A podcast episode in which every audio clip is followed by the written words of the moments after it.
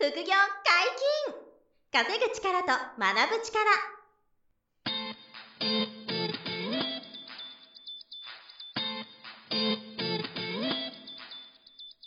この番組は稼げるようになりたいを叶える副業アカデミーの提供でお送りいたします。副業アカデミーはあなたが副業で稼げる状態になることにコミットしたスクール。初級コースから上級コースまでさまざまなジャンルの副業ノウハウを学んでいただけます詳しくは副業アカデミーで検索くださいこんにちは、小林正宏です。山本博史です。よろしくお願いします。よろしくお願いします。本日は新しいゲストの方に来ていただきました。副業アカデミーで投資信託講座の講師をされてます、山中さんです。よろしくお願いします。はい、よろしくお願いします。はい山中と申します。はい、よろしくお願いします。すごくハキハキと。いや、もう、アナウンサーのような滑舌の方ですね ちょ。っと頑張りました。お話の、まあ、あの上手なね、はい方ですから。ちょっと自己紹介をしていただきたいんですけど。はいえっと、今回ですね、投資信託講座をはい担当させていただいております、はいファイナンシャルプランナーの山中信江と申します。はいまあ、普段の仕事はファイナンシャルプランナーということですので、まあ、お金の周りのアドバイスを中心に行ってきていまして、FP になって20年ぐらいになります。で、ずっと資産形成のアドバイスを、いまあ、してってますというところですかね。なるほど。はい20年。20年だあまあ、年ももうバレてしまいますけど。はい。なんかね、海外の生活の経験もあるとか。そうですね。それこそ23の時から4年間はい。アメリカに出たんですけれども、とはいえ1990年。ですから、もう30年前、もう時代背景もだいぶ違うんですけれども、はい。まあ、正直その4年間のアメリカでの、まあ、学生をしていたんですけれども、はい。その時の学びが今すごく役に立っていますし、すごい自分自身のマインドチェンジって意味では、はい。その4年間は大きかったです。へえーあの、FP になられたのはその後です。あ、もう随分後です。ずいぶん後ですよね。はい。うん私は一番最初に、うんまあ旅行会社にはい。就職しまして、あの、今でいう JTB、はいはいはい。当時は日本交通公社という、おあの、それこそ中国の会社ですかっていうことは言われるような 交通公社に入りまして、はい3年お勤めして結婚して、うんアメリカで4年。あはいその後じゃあ大学なんかで勉強されたんですだからね、もう一度大学に入ったんです。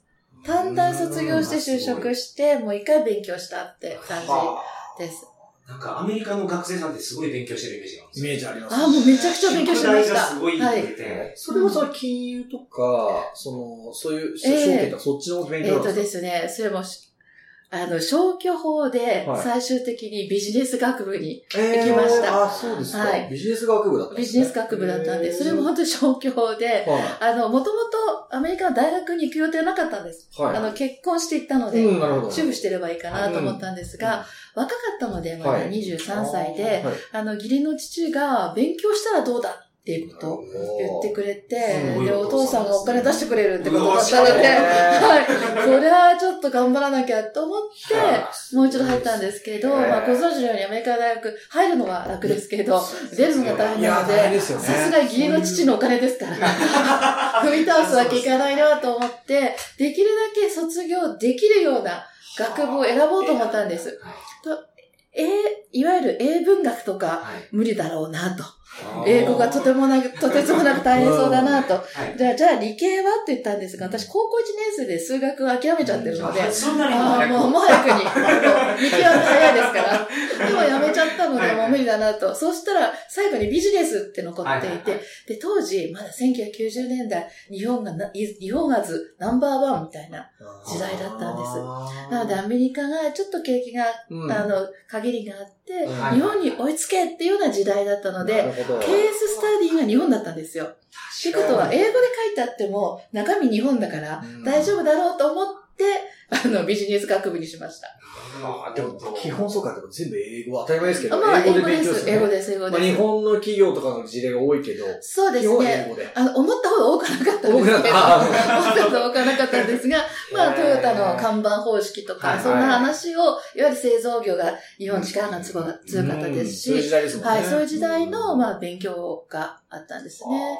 だからビジネス学部を消去法で選んだって感じです。あれじゃあその時はまだ、運用とか、資産運用の勉強とか、ファイナンシャルプランニング的な学びはまだない。まだないです。そうですねまだないです。あの、どっちみちバブル期の人間なので、は投資とかっていうものは、いわゆるもう投機的なうん不動産投資とそうか皆さんやってて、こう失敗してのような背景があったので、それこそ定期預金が一番みたいな、うん8%まあ金利みたいな。がつくからはい。8%社内預金とか本当にすごかったですよね。うん、本当そうですよ。社内預金とつけばそれだか。けでいいですもんね。もう十分です。また真面目に働けばいいので、で、会社のね、経費で遊べばいいわけですから。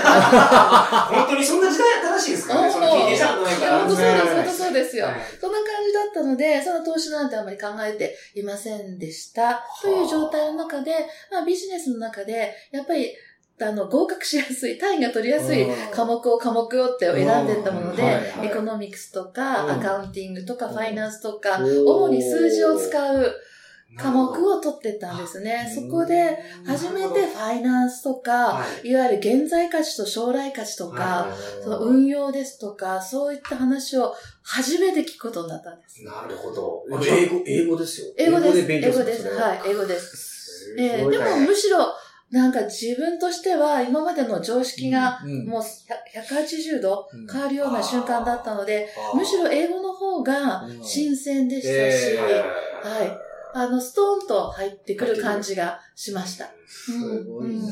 そっかそっか。じゃあ、そのアメリカでも少しずつ金融の、なんですか、リテラシーというか、あれがこそうですね。やっぱりなんかこう、例えば人生は投資だみたいなうん。概念とかすごく学んで、あー例えば学生の向こうだと奨学金をうん。もらいながら行くわけなんですが、ええまあ、いわゆる自分自身投資をするわけですよ。で、いつ回収できるかっていうことを考えているわけですよ。うん。人生設計の中で。で、 early retirement もそうじゃないですか。はい。例えば40歳までにこのポイントまでたどり着こうとすると、うん。現在価値はここになって、うん。みたいなことを考えるっていう、その考え方を初めて知りましたね。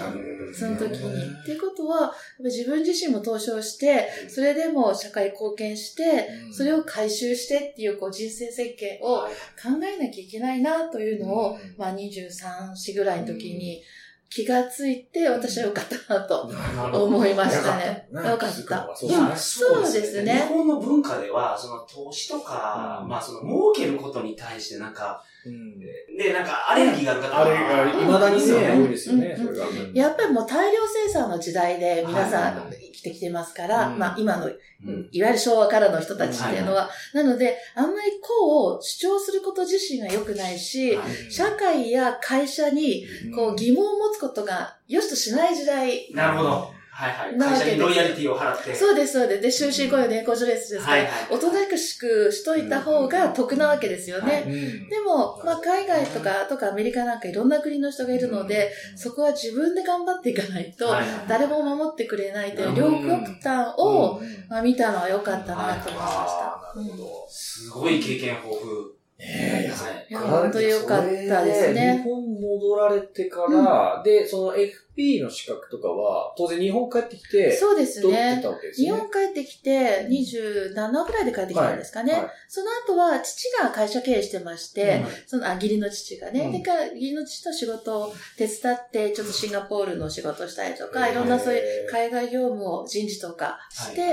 うんで、えー32の時に、うん。まあ子供の出産とかあって、うん。まあちょっとお仕事をお休あのお休みしようかなって言った中で、あの、勉強して、FP という資格を取って、うん。で、そこからは自分一人でも独立して、で、うん。形を、はい、選びましたね。ファイナンシャルプランナーっていう資格があるんですそうです、そうです。それは、はい。日本の日本の資格なんですけれども、は国家資格もあります。はいまあ、2種類あるんですけどね、はい FP 資格って、その中で、まあ、私自身アメリカで FP っていうのは存在は結構当たり前なんですよ。はいはいはい。なので、FP という存在を知っていて、で、日本で、まあ、勉会社を一旦辞めた時に、はい雇用権でお勉強できるチャンスってあるじゃないですか。あれを見てたファイナンシャルプランナーって書いてあって。あ、これ私知ってるし、はいやれるかもしれないと思って始めたんですよ。なるほど。なるほど。なので資格も取りまして、はいそこから。うん。で、あと、私が今持ってる資格は CFP っていう上級資格なんですが、これは国際ライセンスなので、一応 CFP というと、あの、アメリカでも通じるしはい、ある一定の、まあ、キャリアを持ってる方ですね、と認識されます。確かに、今そのファイナンシャルプランナーの方って、うん。世界的な情勢知ってた方が絶対いいですよね。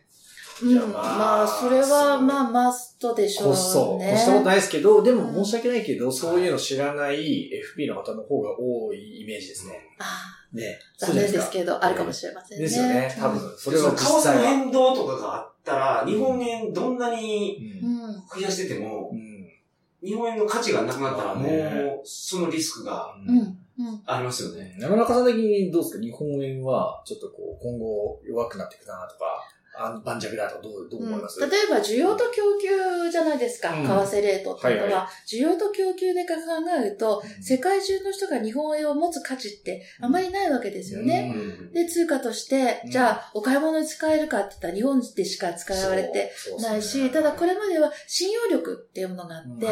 日本ってテロもないよねとか、は暴動もないよねとか、うん。まあ、政治も比較的はい。か安定してるよねってところの信用力で買われていた。はい。けれども、あの、まあ、いろんなその貿易なんかにも使えないし、人口も少なくなってくるし、うん。っていうと、買う必要性はなくなるのそうで、でね。需要は減りますよね、間違いなく。はい。うん。と考えると、まあ、日本円という通貨が、まあ、なだらかに価値を失っていくっていうのは、うんまあ、しまあ、なるほど。ストーリーでしょうね。はいあーまあ、円安にこう触れていくかな。円の価値は変わってくるでしょうね。緩やかには。まあまあそうなんだろうなと思うんですけど。やっぱりね。なるほど。うんまあだからその国際情勢とかは絶対。いや、そうですね。うんなるほど。まあその辺はかなりもうプロ中のプロでいらっしゃって、まあ最近はもうあれですよね、そのネットの、えーサイトも作ってら、ってらして、はいあの、FP の皆さんをこう、なんですか、たくさんですね。まあ、勉強会というねか、そうですよね。はい。そういうお立場ですよね、はい今は。いや、さっきね、おっしゃったように、うんやっぱり実力のある FP とか、うん現場で本当にお客様のうんアドバイスをしてる FP って、正直まだまだ全然少ないんですよ。少ないと思います。本当少ないですよ。あやっぱりお客様にアドバイスするって、はいそれに何か覚悟を持っていないと、お話なんかできないじゃないですかまあお。客さんの資産をーもう、運用するアドバイスもうそりゃそう一生変えるようなアドバイスも私たちってしてしまうわけでしょ、そうん。そうするとやっぱり覚悟を持ってないと言えないんですけれども、うん。そこが自信がない方ってまだまだ多くて、うん。でも一方でやはり日本人は資産形成がこれから絶対必要で、うん。で、同時にアドバイザーも必要なんですよ。で、現状を考えると、もっともっとこう自信を持ってはい。お客様にアドバイスができる、うん。こう、FP を作っていきたいな、なんてちょっとまあ題されたことも考えまして、今は山中塾という勉強会をはいはい。作って、で、そこの中で勉強している人たちが FP 相談ネットって今ご紹介いただいた、はいあの、まあ、FP を探せるサイトですね。あーなるほど。を作って、より多くの方にはいはいはい FP を見つけてもらって、うん。相性がありますしね。そうですよね。うんだからそういうのやっての方と資産形成を今からしていきたい方のマッチングを。うんそのプラットフォームも山中さんで作られてるそうです今やってますはい。です意義のあることをされてますねはい。すごい先生がまた。そうなんですよ。その先生にちょっとお願いして、はいあの、投資信託の、はあの、講座の先生をちょっと受け持っていただいていて、はいうんちょうどあの、もう、その、講座の内容とかも撮影を、この間もしてもらったりしていてはい、ですね。先日。なんで、まあ、その投資信託ってう、ん今改めてこう、見直されてるって言いますか、その、なんか、注目、注目をしてる人が多いと思うんですよ。うんあの、将来不安があって。なので、ただ、あの、何なんですかと、投資信託ってよく聞くけど、はい。何なんですかって人のが世の中まだ多いと思ってて、はい。だからその基本的なところから、ちょっと教えてほしいなというのが今回のちょっと趣旨ですよね。お願いいたしまはい。す。まずもう一口で、はい。その、投資信託とはどういうものなんですか？投資信託というのは、投資をする手法の中のある一つの手段はい。なんですけれども、まあ普通の人が、お仕事を持った普通の人が、投資のプロでない方たちが、長期で資産形成をするためには、最も効率の良い手段です。なるほど。うん。おなので、投資の手法いろいろありますよ。株式買ってみたい。FX だってそうじゃないですか。そうですねけれども、そこにかかる時間とか、うん勉強にかかるお金とか考えたら、まずは投資信託をしっかり持った方が資産形成は有効に働いてきます。じゃあ短期投資っていうよりは長期の投資もちろん長期です。はい。うんもう基本的には投資信託は長期です。長期ですね。はいうん損切りとかはないわけですね。えっ、といや、でも、あれ、場合まあ、場合によってはね場合によ。ってはありますけれども、はいあの、一個の会社の株式投資、はい。まあ、例えば A 社に投資をしますって言った時に、そこの株の価値っていうのは、はいその会社の持っているいろいろ営業の力だったりとか、持っているお金ですとか、うんやはり想定される価値ってあるんですよ。はいはい。で、その想定される価値に対して、今の社会の評価、株価がはい割安なのか割高なのかっていうのは、これ評価できます。はい。したがって、割安で買って、例えば、ある程度高くなったら、はいいわゆる売るとか、はいはいあるいは高いところで買ってしまって、うんあの、価値以下になったら損切りするっていうはい概念は株式にはありありま。すすよね。けれども、投資信託そのものは、いろんな会社はがい、その一つの袋の中に入っているので、いはいいゆる割安とか割高という概念自身が、うんもうそこにはないんです。はなので、買った値段よりも高くなっていれば、それは価値が上がってますし、はい下がっていれば下がるしっていう、はいそれだけの考えですので、こうなんだろう、いわゆる ROE ですとかそういった指標を学ぶ株式で必要な学びが少なくて済みます。なるほど。うん。うん。運用してるのは、そういうプロの方が運用してると思っとけばいいんですねそうです。あの、投資信託のことをファンドで別言ったりするんですね。で、ファンドには必ず、ファンドマネージャーという、そのファンドの管理人さんがいるんです。はい。で、この管理人さんがいわゆる投資のプロの方たちで、その一つの、いわゆる行動購入をしている、共同購入をするわけですよ。はい。一つのはの袋の中に皆さんがお金を入れて、はい。入れていただいたお金で、その管理人さんが、うんじゃああの株がいいとか、はい。この株株を売ろうとか、そういう投資判断をしてくれます。はい。なので、まあ、ファンドマネージャーの腕次第といえば腕次第なんですが、はいその恩恵を配分として受けるのが投資信託です。はいはいはい。だからその自分で考えて選ぶっていう工程をそのマネージャーの方に任せるこそうですとができ。るから。細かい工程はプロに任せる。なるほど。ってなったらですよね、手数料が高いんじゃないかなとあ、すごくいいいいポイントですよね。あの、手数料という意味では、3つのポイントで手数料がかかります、投資信託は。まず買うとき、うん持ってる間は、い。売るときかかるんですはいね。で、買うときかかる手数料、販売手数料とかはい、購入手数料とかやっていたり、まあ、持ってる間かかるのが、信託報酬というコスト。で、売るときにが、信託財産利用額というまあ、これらはおっしゃる通り、きちっとコストが高ければは、い。手取りが減りますから、あ そうですよね。はい、コスト意識を持つのは非常に重要です。なので、お金、まあ、時間をセーブする代わりに、はい。お金でそれを買ってるようなイメージですかはいはいはいね。はいはいはいまあでも、プロの方にお任せしたら安心っていう初心者の方は、いいですよね。そう。だから、自分で、そのさっきおっしゃってましたけどね、個別銘柄の上がる下がるのを考察してリスク取ってやるっていうよりは、随分ハードルが低いから、始めやすい方多いですよね、絶対。はい、そうですね。ただ、初心者向きとか、うん。安心って言葉はう、ん。ちょっと誤解を招いてしまって、初心者向きって投資の世界ではないんですよ。あー株式に投資をしてるわけですか。ら。はい。仲介をして、ファンドマネージャーにお願いするか、はい。直接選ぶかは同じですけれども、はい。市場は同じなので市場が上がれば損するし、あ、はい。得するし、下がれば損します。なので、安心って言った時に、はい。お金が増える安心ではなくって、はい。ある一定の知識を持った方に、はい。それなりの手数料を払ってお任せできる安心感はありますけど、なるほど。お金がこれは正確な表現ですね。はい。素晴らしい。なるほど。それが正しい表現ですね。なるほど。そういうことか。どうしても皆さんね、うん自分の好きなように解釈するので、なんか初心者向き、あ、初心者でいいんだ。いや、そうじゃないですよ。っていうことです。間違い今のは本当本質ですね。今の本質ですね。間違いないです。素晴らしいな。そうか。だからその、誰もが予想できなかった何かが起きたりしたら株式うん。を下がったりしますよね。うん。うんで、それでは投資信託の、っていうかその投資のプロがやってたとしても読めないこともある、そうです。もちろんです。もちろんです。持ってて安心ではないと。なるほど。うんはい。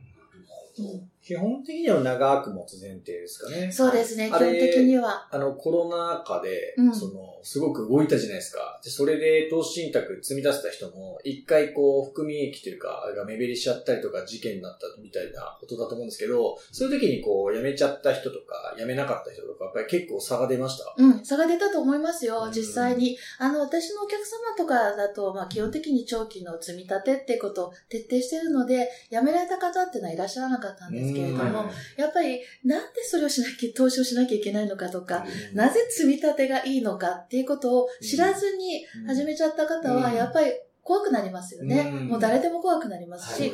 最初からそれこそ安心って言葉をうん。鵜呑みにすると、うん。え、持ってたらいいんじゃないの？ってうん言われて、うん。40%減額されたらビビりますよね。なるほど。確かに。ね。だから、そこで、だからパニックでリカバーあるわけそう。いっぱいありますでもでも実際こう、長期で見てて、ね、全然こう、日和らずに持ってれば、だいたいこう、戻ってくるみたいなことが過去何回もありますよね。ありますね、あります続けてれば、あと安くなった時も、まあまた買うから、毎月買っていくわけですからね。だから結局安く買えるところもあるから、中長期的に見て結局長く持ってる方が、人が勝つみたいなね。あ、本当そうですね。私も FP 始めた、まあ、直後にリーマンショックがあったんですけれども、あーもう当時も60%ぐらい、もうあっという間にね。減ってしまって、そうでコロナの時には結構戻ったじゃないですか。うん。戻りも早かった。はい。けれども、リーマンの時には、うんしばらく。いつ戻るんだろうっていうような中でうん、どんどんどんどん下がっていく局面で、うん。やっぱりお客様一人一人にお話をしたりとかしたんですけれども、うん。結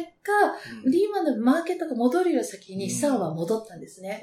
なぜかというと積み立てで、下がってる時買い続けると、うんなるほど。これ安純く買えるから。な仕入れ単価が減るんですよ。はいはいはい。で、量が増えますでしょ、うんもう商売と同じですから、うん安く仕入れたものが大量にあれば、うんちょっと値段が上がったら儲かるの当たり前じゃないですかなので、マーケットが本当に戻るよりも先にお客さんの資産はプラスになりました。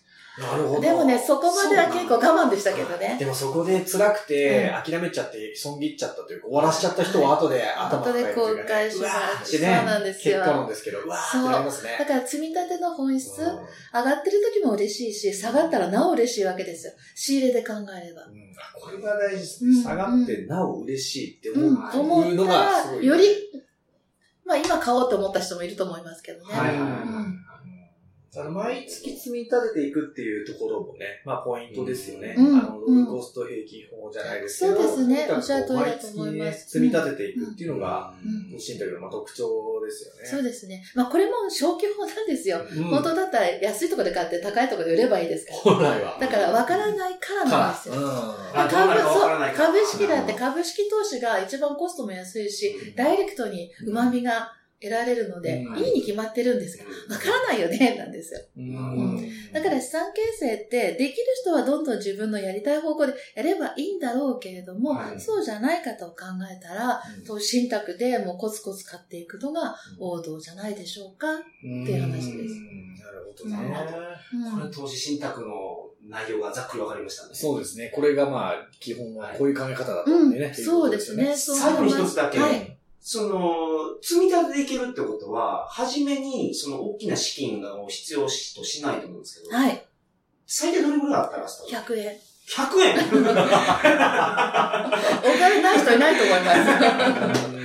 なるほど。100円からできます。まあ、100円でね、どのぐらいの資産が作れるかって、それはまあ別問題ですが、ハードルは本当ぐっと低くなっています。あー100円ですから、毎日買ってます、100円。まあ、最近だったら、あの、ポイントでも買えますから、はいそうすると元でゼロです。最近ね、あれですよね、T ポイントとかいう、はいはいあのポイントで投資信託みたいなのができるようになってきましたね。できます、できます。うんと、元でゼロですよね。うん確かにね。それはすごい。なるほど。なので、仕組み化するに一番有効な手段が投資信託。はい気がつくと、お金が増えてるみたいな。はいうん特に若い人にはぜひ、ね。時間がありますから。ありますからね。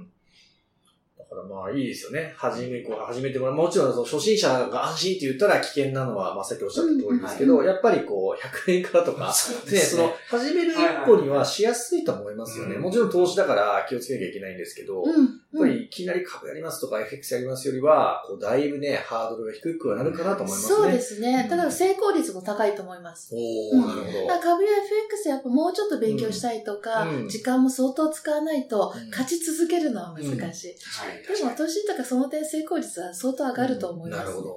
積み立てで。プロのマネージャーさんがいるっていうところもそうだし、うん積み立てっていうポイントで。うん。なるほど。はい。素晴らしいお話でした。ありがとうございます。あの、次回もまたゲストで来ていただいて、はい続きお願いしますお聞きします。はい。副業解禁、稼ぐ力と学ぶ力、そろそろお別れのお時間です。お相手は小林正宏と、山中信江と、山本博史でした。さよなら。さよなら。さよなら。この番組では皆様からのご質問を大募集しております副業に関する疑問・質問など副業アカデミーウェブサイトポッドキャストページ内のメールフォームよりお送りくださいませ。